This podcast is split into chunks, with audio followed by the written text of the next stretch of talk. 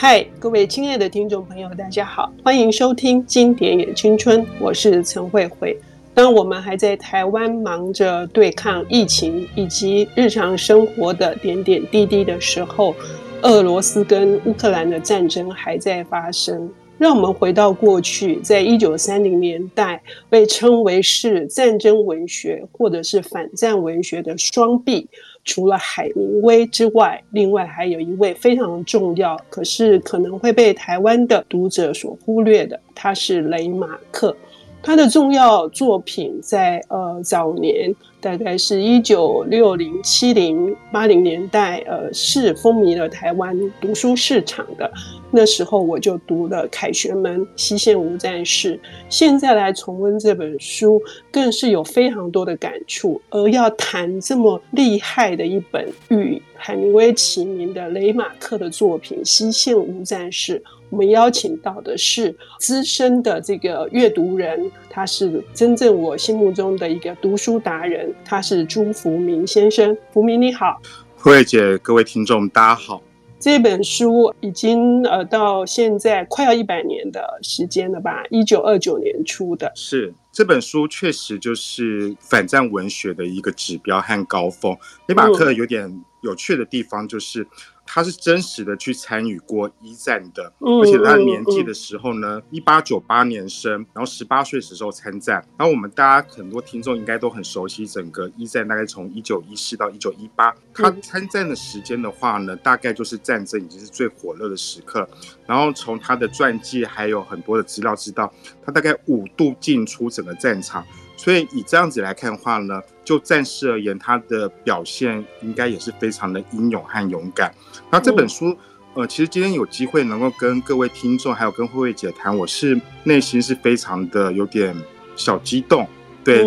因为这本书其实真的还蛮蛮有意义的。我我可以快速的分享一个经验，就是呢，呃，我自己有一个很好的朋友，然后他基本上呢不太读小说。然后呢，有时就觉得，哎，世界文学名著应该读一下，读什么？那那时候其实很多都可以推荐，但总之那时候我也不知道为什么原因，那时候就推荐《西线无战事》。有一部分啊，也是可能有些听众也是会理解的，就是他的那个篇幅其实没那么大。那读完之后，我的朋友非常非常的。感动这样子，嗯，所以我认为这本书，如果很多听众觉得啊，世界文学名著就是拿来拜或拿来崇拜的这样子，这本书其实是一个很好的机会。如果还没有读过的话，哦，它的篇幅短，也就是说它的节奏很明快，是的。然后它是一个非常浅显易懂的文字，可是它的张力却非常大，其实读起来是触目惊心的，几乎是真的没有办法喘口气来。对。它这里面真的是有太多可以去分享的那部分，待会可能也会跟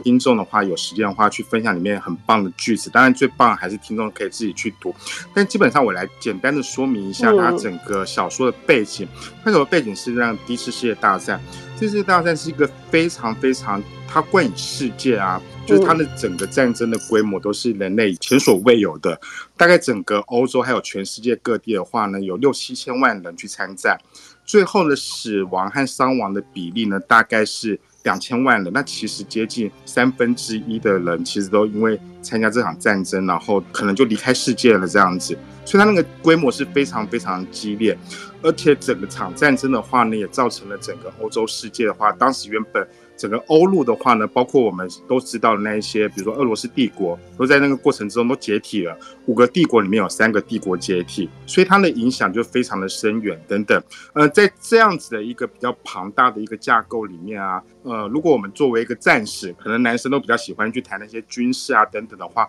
或最近的那种乌俄战争，会讲那种战术面等等。但这本书之后有特别的地方是，身为一个个人，然后身为一个。呃，参与战争那个士兵，然后他里面的整个心境，还有他的冲击，就像刚慧慧姐有讲到，就是一个十八岁，然后他对青春其实有更多我们就是我们在烦恼的事情，但他烦恼都不是那些部分，他面临的就是一个直接血淋淋的战争的这样子的一个场面。这本书里面有非常多的地方都把那样子的地方给白描出来，非常的深刻。嗯呃，福明为我们介绍的这个背景，也就是说，呃，雷马克他是德国人，那他是代表德军去出征的，他的战场呢就在德国的西线。呃，他要对抗的是俄国人的军队。对，东线有俄国，然后在西线的话有法国、英国的联军，所以那真的是整个欧洲都动起来。是。所以，呃，不只是时代背景，甚至就是说，它的战争的形态也跟呃原来的，就是冷兵器的那个时代是截然不同，以至于造成这么大规模的伤亡。嗯，很感谢那个慧慧姐的补充，因为确实就是简单的说明一下，就是其实我们在各种影视和小说里面啊。常常看到那种刀剑啊，然后刀光剑影，然后就是勇气等等的美德，然后呢，骑兵赵子云，然后那边一骑然后去救人等等，就是我们大概都很熟悉那样子的一些场景，然后也会也不能说心向往之，但是大概就是那种军人的种种的武德。但实际上的战场真的是残酷到不行，一战它有很多很特别的地方，大家可以去试图去想象一个氛围。就是那时候呢，各国的人去参战都是为了保卫自己的国家，然后也基于国家的某种原因。以雷马克的背景的话，他代表是德国人。德国在十九世纪的时候，其实它是一个分裂的联邦，后来兼有俾斯麦，然后等等，整个国家成为一个强而有力的一个单一民族。他这样子一个爱国的情操，但实际上到了战场上面，里面发生的事情是在一战的期间的过程之中呢，毒气被发明出来了。机关枪被发明出来的、这些东西的发生，都跟我们去看小说，我的意思说，去想象那种二十世纪初一战之前那种什么军人的武德，然后一夫当关。那些场景都是完全没有的，那造成的那个不只是呃伤亡，而是是极惨烈的对整个身体的破坏，何况是这个年轻人的青春的呃身体，他们都有的甚至都才十三四岁，然后这个主角他十十九岁，是嗯呃，像比如说就是以刚刚提到的冷兵器等等的话呢，嗯、大家回忆一下就是。基本上，比如说十九世纪全世界最大的战争，可能有些人知道答案，就是实际上就是美国的南北战争，虽然是一个内战，但是那里面南北战争那时候枪，比如说他们是所谓的火银枪，总之呢，那些枪都是像我们熟悉的，你射一发，然后去换一发，然后呢，第一排蹲下来，第二排就是我们有时候看一些日本的武士电影的话，都会看到这样子。那个都是在一战之前的一种人们对战争，虽然有枪哦，但大概是那样子的一个感觉。可是等机关枪一出来，就整个东西都完全都风云变色，架到好的位置。可能两三个一个小班的，然后面机关枪，然后形成个两线，拿一个火力的一个扫射，你就算是千军万马，其实都完全都无法冲破那个火网。这个在一战里面是发生过很多次场景，就是那样子的经验都完全打破了当时的人所有的尝试。这也造成为什么一战后来都是完全那种对峙，因为谁先出头，谁先爬出壕沟，他其实大概就是命丧黄泉。但是战争又不断的推演。所以那里面大概种种的形态的话呢，真的就是我们很难想象的。所以我们看电影就可以想，那我们如果去带入那个情境，原本想说我今天勇敢，然后我今天有牺牲奉献精神，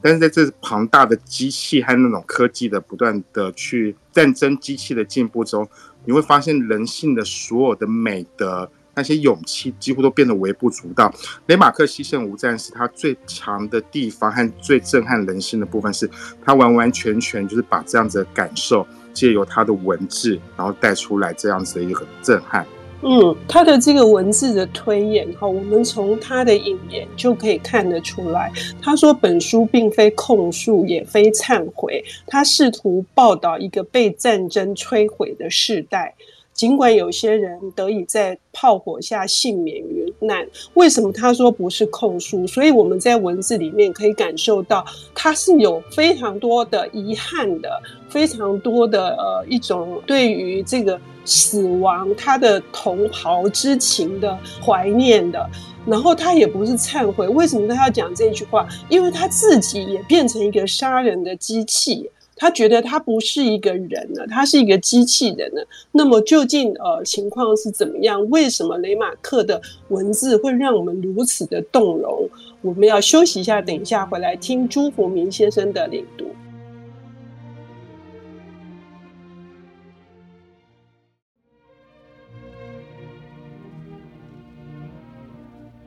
欢迎回到《经典也青春》，我是陈慧慧。我们非常的呃荣幸，而且很开心的邀请到朱福明先生，他是一位阅读达人。他今天我们带来的是二十世纪非常重要的反战文学，是雷马克的《西线无战事》。上半段福明为我们说明了时代背景，以及因为兵器的这个呃科技的进步，导致了这个更大规模的伤亡的情况，而使得一战。它铭刻的很深远的影响以及意义。那么，呃，我们也谈到了，呃，雷马克这本书篇幅不大的。呃，非常推荐给大家。如果对于世界文学听得就望之却步的读者，可以呃好好的来欣赏这本书。福明这本书有太多可以谈的地方了。呃，我自己是读到这个揪心啊、痛心，然后有好多的地方我读不下去。我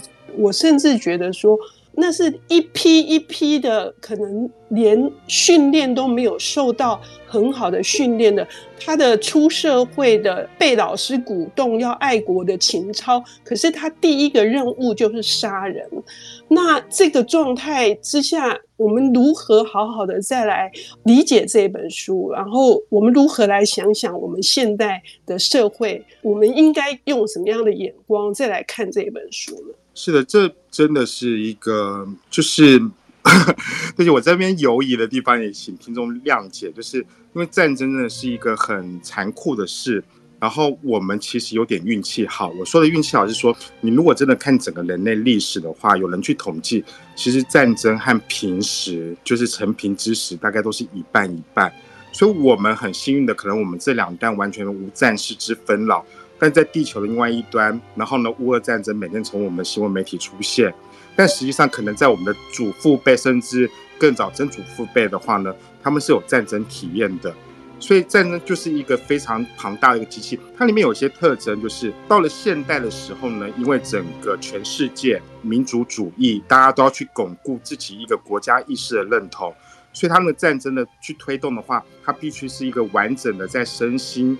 呃，甚至有点像是说，国家必须借由整个教育的部分，然后让我们有一个爱国情操，这当然都是没有问题。但是因为它的整个代价很庞大，所以如果今天是保卫国家的话，这样的战争和牺牲，我们或许可以理解。但是超过这个范围的话，大家都很难理解了啦。但实际上这样事情就常常发生。呃，雷马克他这里面这西线无战是，我举一个小片段，因为我刚刚都一直在讲战场惨烈。但是让里面最让我触目惊心的，竟然还不是讲战场的部分，是他有一段的时候，大概可能是在第九章的时候，他就是回家，因为他们毕竟有休假的时刻。嗯、那时候呢，他也带来了，就是他在军中，他们可能都是邻居和朋友这样子，嗯，就是要去带给邻居，就是的父母，就是呃他的小孩走了，对，就是等于他的同袍。我这边快速补充一下。雷马克他在小说里面塑造的应该是他的很大部分的真实经历。他们整个连的话有一百五十个人，他小说写到后段的时候呢，大概只剩下三十几个人。简单来说，你去想象我们平常去吃饭啊，想象那去那个热炒店，每一桌五六个朋友坐在一起，但是现在每一桌都只会剩下一个人活下来这样子。总之，战争就是这么一回事。他那时候呢，去跟对方的父母去报丧的时候呢，对方的母亲居然说：“为什么你活着，然后我的小孩子死掉了？”我说：“这个我们听起来就是觉得非常的有点近乎没有礼貌了，但实际上是可以去感受到那里面很强烈的一种情绪，这样子。是他放假的时候发生的一件事情。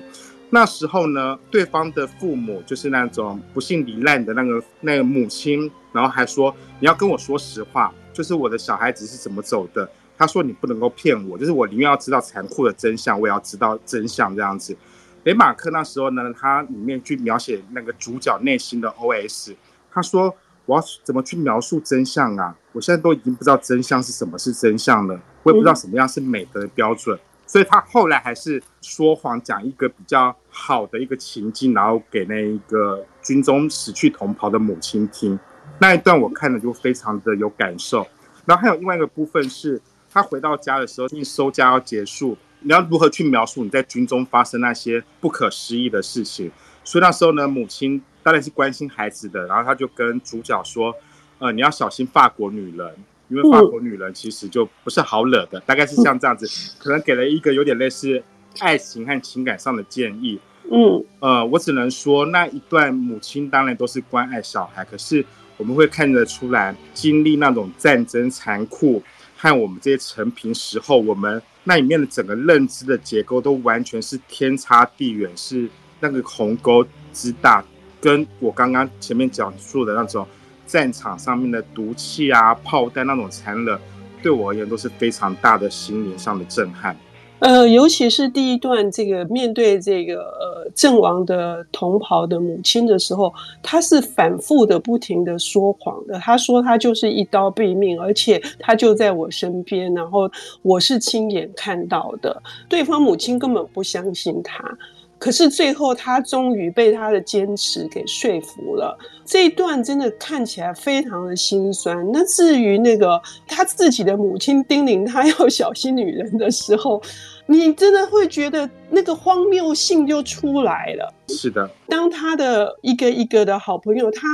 我觉得他在里面描写的这种，因为有这个。同伴在，他才活得下去。因为有人比他更无助，比他更孱弱，他才能够在活着。所以他也不能这样的回答他的同袍的母亲说，他自己也认为他不如死的。就是他跟他自己的妈妈也说，我们就是可怜的小狗啊，因为妈妈也病重，他也想跟妈妈，那我们一起死好了。就是这些地方，呃，我真的觉得他是用那个。一边滴着血，一边在写的。对，然后里面还有一个部分的话，我印象也非常的深刻。嗯、其实那这书那时候那一个开始录音之前，我都想跟慧慧说，我都是想说我一直念那里面的书的章节就好了，嗯、因为太多句子都非常令人有感触。它有一部分是呃，故事中的主角他必须要去侦查敌情，结果碰到了一个法国士兵，那就没办法，嗯、两边就必须肉搏战。肉搏战完之后呢？这也就是一个特征。我说的特征是说，在冷兵器时代的时候呢，你说的刀光剑影都必须讲白一点，都是要见血的。然后敌人会在你面前，然后他痛苦的面孔，然后这样子是一种非常逼真的一个图腾。但是在这种现代战争里面的话，几乎可能就是按按钮。尤其是这次的那个俄乌战争里面的状况，都是无人机等等。总之呢，那时候他们肉搏战，他们就必须在那边两个人就直接面对面的厮杀。他杀完那个法国士兵的时候，他就跟那个法国士兵道歉，因为他发现法国士兵跟他一样，应该也是个农夫，嗯，应该也是一个有妈妈，当然是这样子啊。但是因为战争都是符号，所以他那时候还去说对不起，那个法国士兵饶了我吧，我们怎么会成为仇人？所以他后来把那个法国士兵杀掉之后呢，他竟然去搜他的兵牌，然后把他的死者的姓名等等的抄下来。他在想说，等战后的时候呢，他寄信告诉他法国的那个家人说发生了什么事情，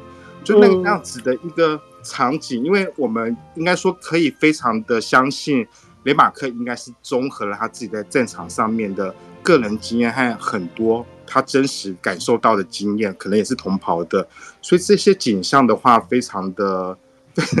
真真的让人读起来很有感受啦。然后你可能有些听众听的过程中，你会发现，哎，这可能跟什么后来看了很多电影都有类似的情节。大家就可以想象出，他在一九三零年代后来影响到整个世界的那种反战电影，还有战争里面，都大量的从这本书里面得到他的那些精华和智慧，然后去在复现那里面一些非常重要的一些感人时刻。嗯嗯，既然它是反战的小说，而且它一出版，它连载一个月，一出版就卖出了几十万本，后来甚至在整个全世界都卖出了将近三千万本。可是，如果有这么多人读到这些呃惊心动魄的，让你觉得为何而战？提出这样子的疑惑，那么为什么还有二战？为什么还有现在还有这么多的战争呢？所以这可能就是我们要彼此去人类要克服的大课题，就是跟慧慧也跟所有听众分享一句话，